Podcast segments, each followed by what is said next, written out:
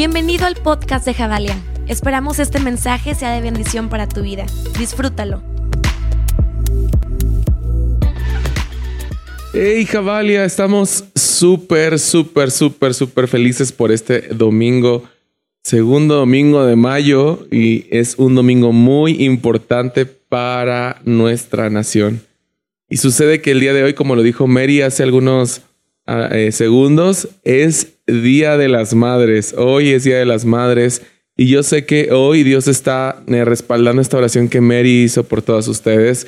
En el nombre de Jesús creemos que hay mucha bendición sobre cada uno de ustedes, sobre cada mamá, sobre cada abuelita, sobre, sobre, sobre cada persona que ha tenido la bendición de ser mamá. Y, nuestro corazón como, como líderes, como pastores en esta iglesia es es orar y honrar a cada persona, a cada mujer que ha sido tan valiente y ha sido tan, tan, tan llena de fuerza para sacar adelante, incluso tantas mamás que sacan adelante a, sus hijos eh, solas y, nuestra oración es que Dios bendiga a esas mamás que, que han estado luchando durante mucho tiempo solas. Eso has creído, pero no has estado sola. Dios ha estado contigo durante todo este tiempo. Dios ha estado peleando para que tú eh, tengas esa victoria en sus manos. Dios siempre estará contigo y creemos. Y hoy como iglesia nos unimos a la oración de, muchísimas personas creyendo que los días donde tu corazón será levantado, está levantado, es el día de hoy y está sucediendo para que cada, cada una de ustedes, mujeres, puedan, puedan ver a Jesús en, en toda temporada, en cada etapa de su vida. Así que feliz Día de las Madres, feliz días a todas las mamás, felicidades mamá, felicidades a todas a todas las que están cumpliendo el día de hoy en esta fecha tan especial, una fecha tan memorable para México. Y estamos en, en este segundo domingo de mayo y, y, quiero que desde ahí de tu casa que ores juntamente conmigo. Vamos a orar, vamos a orar y vamos a pedir que el Señor tome el control de los próximos minutos, porque sabes, compartir la palabra de Dios es una gran responsabilidad y no es cosa sencilla, es cosa eh, fuerte, es cosa de potencia. Entonces quiero que tú ores conmigo llegue a tu casa y que ores con la persona que está a tu lado, tal vez, ores con la con, con, con quien sea que estés acompañado y le damos unos minutos. Vamos a orar por este mensaje porque Dios quiere hablarnos, Dios quiere hacer algo en nuestros corazones a través de su palabra. Así que, Señor, en esta, eh, en esta mañana, Señor, queremos pedirte que tu Espíritu Santo esté trayendo a nuestras vidas, Señor, eh, tu palabra sólida y tu palabra pura, Señor, que esté transformando nuestros corazones y nuestra manera de pensar. Hoy no queremos tener ninguna distracción. Hoy eh, eh, rendimos delante de ti todas nuestras luchas, todas nuestras cargas, necesidades, anhelos, todo, Señor, cualquier cosa que nos pudiera distraer en esta mañana. Hoy lo, lo, lo rendimos delante de ti para que tú seas quien dirijas esta palabra directamente a nuestros corazones. Sabemos que tu palabra es lo único que puede transformar nuestros corazones y nuestras vidas y hoy confiamos que esta palabra va a estar transformando hasta lo más íntimo y hasta lo más ah, remoto de nuestro ser para que seamos eh, y estemos caminando a imagen y semejanza de lo que tú quieres hacer aquí en la tierra. Y así como lo haces en el cielo, también hazlo aquí, Señor. Gracias por este día, gracias por este domingo. En el nombre de Jesús, amén. Amén, amén. Sabes, eh, me, tengo tantas cosas en mi mente que me gustaría compartirte. Han pasado varias semanas y durante estas semanas han pasado demasiadas cosas. yo creo que la frase más, ah, más famosa que se ha hecho en este tiempo es COVID-19. y hemos escuchado tanto esta frase una y otra vez que yo creo que, eh, eh, yo creo que ya estamos eh, medio hartos de estar escuchando esta, esta frase. Y, y, sabes, en medio de todo lo que está pasando y estar escuchando tanto la, lo que está pasando, no solamente en México, sino en todo el mundo, cuarentena, tiempos donde hemos estado eh, eh, encerrados en casa, eh, muchas cosas más, yo me pongo a pensar en, una, en, algo que siempre en mi corazón ha estado desde pequeño. Ah, te cuento un poco acerca de esto. Hace muchos años viví en, una, en un lugar en Cuernavaca donde, donde cientos de misioneros iban cada año a ese lugar para reunirse cada año para hacer un, un congreso acerca de cómo alcanzar a, más vidas para Jesús. Y recuerdo que nosotros como niños, en ese tiempo yo tenía como a lo mejor siete años, ocho años, más o menos. Recuerdo que teníamos una, unas clases especiales para todos los hijos de los misioneros y, Y en alguna ocasión, recuerdo que en una, una clase se llamó ¿Y Jesús quería? Y nos regalaban una, pulserita, una pulserita. Yo creo que todos tuvimos esa pulserita que decía ¿Y Jesús, ¿y Jesús quería? Y, y la volteaba a ver cada rato y para mí era súper padre poder tener una pulsera que, que dijera Jesús quería. Porque esto aplicaba en todos los sentidos de, tu vida, sino a tomar una decisión, tal vez en ese momento yo como niño era una decisión como cualquiera, como tal vez quedarme con el cambio que sobraba de, después de ir a la tienda que me mandaron mis papás y, Jesús qué haría, se quedaría con el cambio o se lo regresaría a sus papás, no sé, bueno, en esas cosas como niño yo podía decidir desde ese momento y Jesús quería. Y tal vez es una frase o es una pregunta muy muy que has escuchado demasiadas veces, pero cuando realmente le damos sentido a esta pregunta y Jesús quería, uh, la verdad es que toma una relevancia y una potencia muy fuerte en nuestro corazón, porque desde la decisión más pequeña hasta la decisión más grande podemos tomar decisiones como Jesús lo haría. Y en este día, esta mañana que tú estás escuchando este mensaje, yo quiero ah, ah, animarte a que en todos los sentidos de tu vida puedas preguntar, aún en esta cuarentena, aún en medio de este virus, ¿y Jesús quería? Y cuando tú te haces esta pregunta, o ya que ya estoy adulto y que ya estoy casado y ya tengo tres hijos, ah, no, no se crean, eso, no lo tengo todavía. a ver que estoy casado y todo, y te preguntas, ¿y Jesús quería? Y cuando te preguntas esta pregunta y empiezas a ver que en medio de lo que hoy está pasando en México y en la humanidad, Tal vez hay una iglesia un tanto miedosa o apática por el tema de lo que hoy estamos enfrentando como humanidad. Y el día de hoy eh, quiero, que, quiero, que, quiero que este mensaje se pueda caer en tu corazón con esta pregunta y así lo vamos a llamar. ¿Y Jesús qué haría? Es importante, es importante entender que durante muchos años en la iglesia donde tú has estado. Y hoy quiero referirme mucho a ti, creyente, mucho a ti, cristiano, mucho a ti, seguidor de Jesús. Durante muchos años que tú has estado yendo a la iglesia cada domingo, tal vez estás asistiendo a un grupo de jóvenes en la iglesia, o tal vez te estás conectando a un grupo de Zoom, o no sé, muchas cosas más. Tal vez estuviste en los panderos, en las banderas, no sé, muchas cosas que tal vez pudiste estar ahí haciendo durante mucho tiempo. Tal vez estuviste en conferencias, en congresos, Ah, en clínicas acerca de adoración, muchas cosas más. Y durante mucho tiempo hemos estado capacitándonos, hemos estado corriendo para saber más cómo hacerle, qué hacerle, cómo alcanzar muchas cosas más. Y, de repente eh, se nos eh, llegamos a un punto en la historia de la iglesia donde se nos ha sido cerrado tal vez los auditorios para que podamos adorar eh, como todos los domingos lo, hemos hecho durante muchos años, durante bastantísimos años adorar a Dios, danzar, gritar, tocar panderos, lo que quieras, eh, hacer tantas cosas. Y de repente se nos cierra, eh, se nos cierra las puertas de un auditorio y en ese momento también se nos cierra la posibilidad de seguir siendo creyentes. Y tal vez estás diciendo, ¿qué estás diciendo, Eliud? O sea, ¿cómo se te ocurre decir eso? Pero, ¿sabes algo? Eh, un creyente también puede ser un seguidor de Jesús en medio de la cuarentena aunque muchos pudieran decir que estar encerrados tal vez en sus casas limita para poder seguir siguiendo a Jesús, yo te quiero cambiar ese pensamiento con la palabra de Dios, lanzándote varios retos que en los próximos minutos te voy a decir, pero el seguir a Jesús, el seguir a Jesús es todo el tiempo, cada día de tu semana, en todo momento, en toda plática, en toda conversación, en toda acción. El seguir a Jesús es una decisión todo el tiempo, todos aquellos que realmente han creído que Jesucristo es su Señor y Salvador, lo tienen y lo debemos de hacer.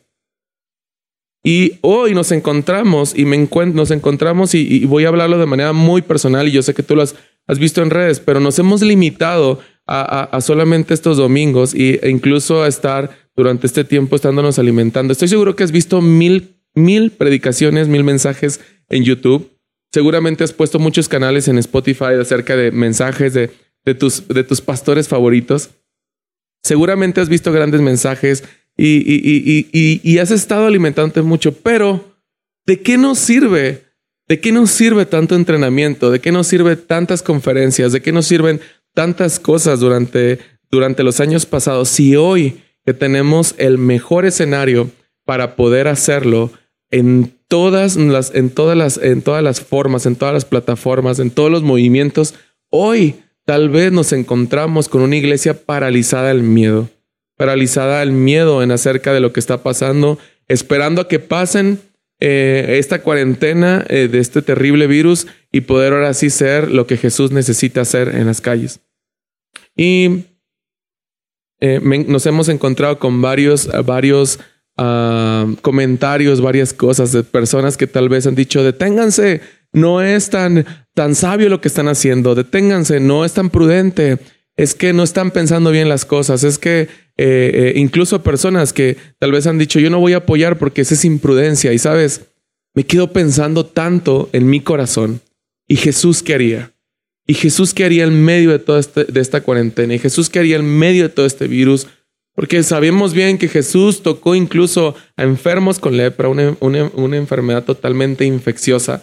Y, y, Él, con la autoridad del Padre, sanó a cada enfermo. Y Él, con la autoridad del Padre, dio salvación a cada persona que estaba infectada en pecado, infectada en enfermedades letales en ese tiempo. Que, para empezar, en ese momento no había laboratorios para, para, para poder hacer vacunas y para poder hacer hacer curas acerca de lo que estaba pasando. Y hoy quiero que nos enfrentemos, que nos enfrentamos a varios eh, eh, eh, escenarios y quiero también hacerte ver los escenarios que Jesús está haciéndonos ver como iglesia y cómo Jesús nos está haciendo una invitación como iglesia a participar en los escenarios. Porque la pregunta que hoy tú te tienes que hacer y yo me tengo que hacer, ¿y Jesús qué haría? Y Jesucristo vemos claramente que Él viene a la tierra enviado por, su Padre y con una sola determinación, cumplir el propósito de salvar la humanidad, de amar a los que nadie amaban, de sanar a los que estaban a punto de morir, pero sobre todo, sobre todas las cosas, de darnos una eternidad a todos nosotros que nos merecíamos una muerte, una muerte segura y eterna también. Y llega Jesús viene a salvarnos y cumple la voluntad del Padre y Él resucita después de haber muerto en esa cruz al tercer día y cumple, cumple su promesa, cumple el propósito y, ahora nos encontramos en un escenario de salvación. Hemos sido salvos, hemos sido llenos de su espíritu, hemos sido hoy ah, eh, puestos en un, en, en un lugar para la eternidad llamado el cielo. Y todos aquellos que le creen a Dios podemos entender que recibiremos en nuestro hogar en el cielo, pero eso nos lleva a un compromiso a ti y a mí de vivir una vida distinta en la tierra. Y me quiero centrar en esto, me quiero centrar en lo que hoy eh, quiero hablarles y quiero eh, retarles como iglesia. Hemos escuchado tanto esta frase en, la iglesia, en, en tus iglesias, en, tu lugar, y seguramente has escuchado esto de que el Señor dice que Juan 14, se dice que el Señor, en, en, eh, él, en su nombre podremos hacer cosas mayores.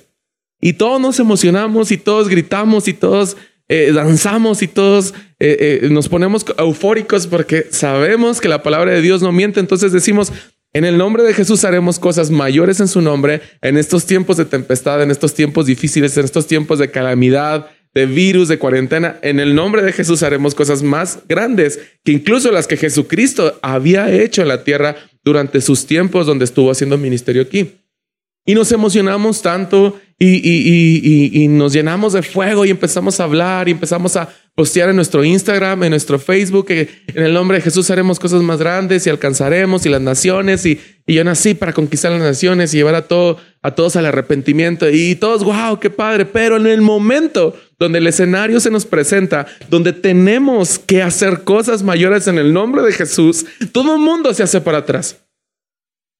O todo el mundo se puede congelar o todo el mundo espera que solamente orando las 24 horas del día, todo va a pasar y a calmar. La realidad es que sí. Todo lo que hoy está pasando va a pasar. Nada de lo que hoy está pasando es eterno. Pero Dios te ha puesto a ti y me ha puesto a mí para ser factores de cambio que anuncien que el reino de los cielos se acerca y la manera de anunciar el reino de los cielos aquí en la tierra es solamente de la siguiente manera. llevando justicia, trayendo paz en medio del conflicto y celebrando el gozo de la salvación en todas aquellas personas están recibiendo a Cristo en sus corazones en medio del conflicto. Una iglesia que está viva, una iglesia que está en movimiento, es aquella que dice, sí, es momento de hacer cosas mayores en el nombre de Jesús, en, el medio, en medio de este virus. Es aquella iglesia que se arriesga a dar el todo por el todo, entendiendo que el vivir es Cristo, que cada paso es Cristo, que cada decisión es Cristo, que nosotros, nuestra vida no tiene sentido si no estamos dándole lugar a Cristo en todas nuestras acciones. Y hay una, una, un, un, mensaje increíble en Mateo, y ahorita quiero que lo leamos.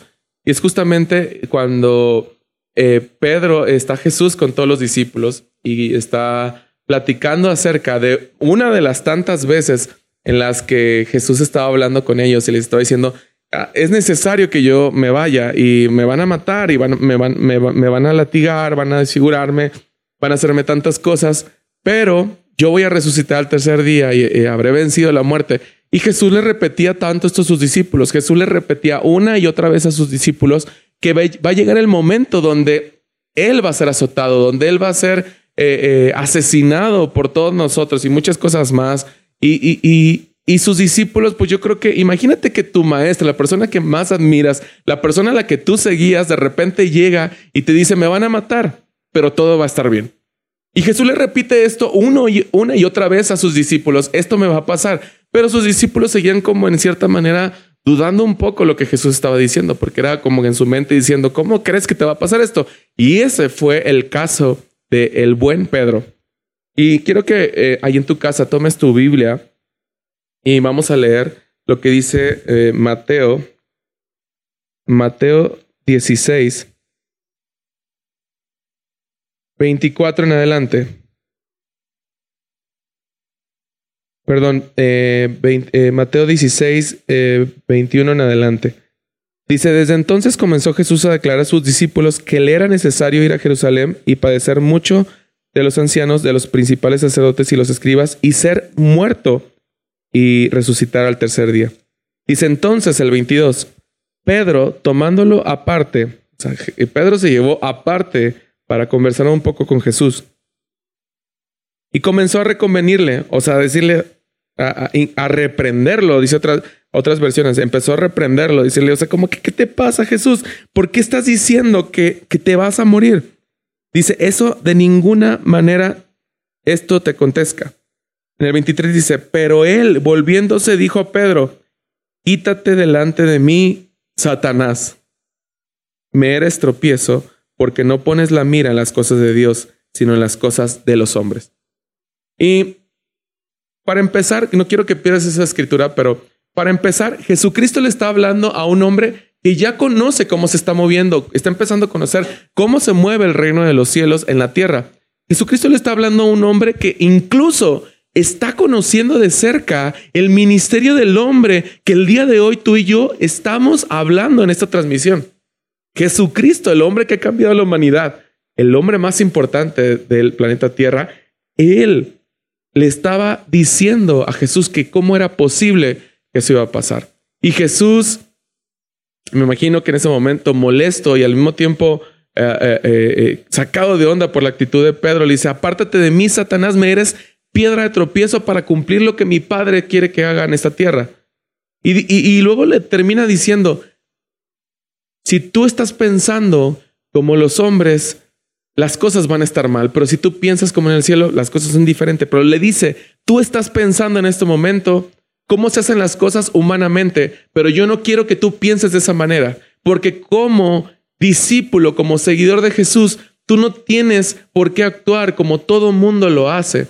Y es una tentación muy buena porque Jesús, porque mismo Pedro estaba utilizando a, Jesús, con Jesús un sentimiento de compasión y misericordia, que es buena la compasión, es buena la misericordia, pero sabes, en ese momento, Pedro claramente, aquí lo dice Jesús, estaba siendo un instrumento de Satanás para traer a Jesús un cambio de decisión. Sin embargo, Jesucristo sabía que había venido a la tierra. Termina, vamos a seguir leyendo. Y en el 24 le dice, eh, eh, sigue conversando Jesús. Dice, entonces Jesús le dijo a todos sus discípulos, si alguno no quiere venir en pos de mí, si alguno quiere venir en pos de mí, perdón, níguese a sí mismo y tome su cruz y sígame. Porque todo el que quiera salvar su vida la perderá, y todo el que pierda su vida por causa de mí la hallará. Y quiero centralizarme un poco en esto. Si alguno quiere seguirme, tome su cruz y venga detrás de mí. Niéguese a sí mismo. Y, y aquí quiero rescatar varias cosas, en especial dos puntos. Quiero rescatar dos puntos en los cuales eh, nosotros podemos uh, reflexionar esta, esta mañana y, y, me gustaría que los anotaras y que los pudieras tener en alguna libreta y recordártela en ese tiempo de cuarentena. Y, en medio de todo lo que Jesús le está diciendo a sus discípulos, hay dos cosas que Jesús hace y les dice y les lanza para que ellos sepan en qué consiste seguir a Jesús. ¿Y sabes lo que Jesús les estaba diciendo? Número uno, la primera de ellas es que Jesús fue honesto, honesto al decirles lo duro que iba a ser el camino. Jesús no les ocultó en ningún momento a sus discípulos que iba a ser fácil el poder seguirlo a Él. Él les dijo, esto va a ser duro. Entonces el primer punto es, el seguir a Jesús no es cosa fácil, es algo duro, es algo eh, eh, complicado. Y luego número dos, la segunda, es el que dice que Él no iba a mandar a nadie de sus discípulos a caminar sobre un camino que Jesús no había, no había caminado. Y en este segundo quiero, ah, quiero eh, ampliar más este punto. Jesús primero les está diciendo a sus discípulos, esto va a ser difícil, pero número dos, yo voy a estar con ustedes en todo momento porque yo ya he caminado por todo este valle de sombra de muerte, porque por eso yo voy a morir en esa cruz. O sea, en pocas palabras, ustedes tienen que seguirme, yo voy a poner el ejemplo de lo que se hace en esa cruz. Yo voy a ponerle un fin a la, muerte. Yo voy a ponerle un fin a la maldad, al pecado, a la enfermedad, a la tentación. Yo le voy a poner un fin a todo esto. Pero si yo le estoy dando un ejemplo a ustedes, entonces cuando yo ya no esté aquí, ustedes tienen que voltear a ver esa pulserita en su brazo que dice, ¿y Jesús qué haría? Y Jesús lo que haría sería darse a sí mismo para que otros puedan vivir y puedan encontrar el amor eterno. Y hoy nos encontramos frente a este momento y frente a este escenario donde tal vez todo es caótico y es he escrito, he hablado con varias personas que hoy están pasando por momentos sumamente difíciles en sus emociones y en su corazón, un momento de inestabilidad porque no saben qué va a pasar. Y no solamente por el aspecto del virus, sino por lo que sigue económicamente después del virus. Y sabes, el Señor hoy nos está mandando una gran bendición a todos como iglesia. Esto que está pasando yo no creo que sea una maldición, yo creo que es una perfecta bendición donde el Señor está trayendo algo nuevo y un despertar a la iglesia. Pero la iglesia tiene que despertar, tomar su cruz y seguirlo. El camino de seguir a Jesús no es cosa fácil. Y Jesús nunca, jamás nos prometió una almohada en la cual podríamos recostar nuestra cabeza y diciéndonos, ay, comoditos, van a estar todo bien. No, Jesús siempre nos dijo que ni el Hijo del Hombre tenía ni dónde recostar su cabeza. Y esa es una promesa gigante. Esta es una promesa que debe de trascender en la iglesia. Y yo creo que durante muchos años hemos escuchado en, nuestra, en nuestras iglesias tal vez, o hemos escuchado en, en algún podcast, en alguna conversación, que Jesucristo quiere lo mejor para ti. Y la realidad es que sí, pero sabes algo, Jesucristo ya entregó lo mejor para ti, para mí. Es su salvación, es el regalo, es ese regalo de entregarse a sí mismo para darnos eternidad. Eso es nuestro glorioso día. Eso es nuestro mayor regalo. Ese es nuestro mayor, nuestro mayor sustento. El que tú y yo, cuando no estemos en este lugar, cuando nuestro corazón deje de latir, nos encontraremos reinando juntamente con el Padre. Y eso es una promesa que hoy está vigente para todos aquellos que le están creyendo que están proclamando que Jesús es su Señor y que están haciendo algo por la sociedad que se está muriendo, que están haciendo algo y están siendo un factor de cambio. Yo quiero animarte a que podamos cambiar un poco el chip de lo que hemos creído durante muchos años y es que el seguir a Jesús, el seguir a Jesús cuesta y cuesta toda la vida. No podemos permitir seguir cayendo en, una, en, una, en un pensamiento ensimismado, en un pensamiento donde pensamos que solamente importa nuestro bienestar y nuestra salvación y todo lo que a nosotros nos concierne, que todo esté bien alrededor de nosotros. Pero sabes algo, Jesucristo nos enseña que entregando nuestra propia vida por los demás, entregándonos en amor por los demás, en misericordia por los demás, es que nosotros realmente estaremos viviendo la vida que Él necesita que vivamos en la tierra. Jesucristo nos enseñó que el mayor sacrificio que, podemos experimentar y haber visto como humanos es el de Jesucristo en la, en la cruz del Calvario. Él nos enseñó y hoy que nos estamos haciendo esta pregunta, ¿y Jesús qué haría? Yo creo que debemos de ponernos a pensar y entender que nuestro vivir es Cristo y el morir es ganancia.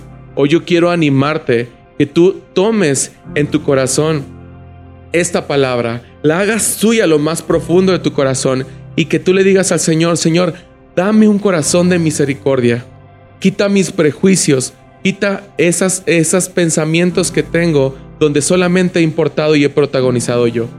Sé que tú eres el protagonista de la historia y sé que tú nos llamas a ver por los demás.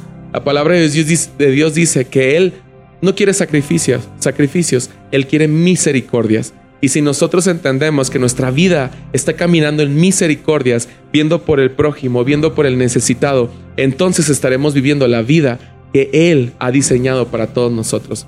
Recordemos que somos obras de su mano. Recordemos que somos eh, pertenencia de su prado, que somos ovejas de Él y que entonces todo lo que nuestro Padre nos diga que tengamos que hacer, lo vamos a hacer. Esto, esto no significa, y termino con esto, esto no significa que somos imprudentes. No, para nada. Hay una línea muy delgada. Nosotros creemos que Jesús es nuestro Salvador. Nosotros creemos que Jesús es nuestro Señor.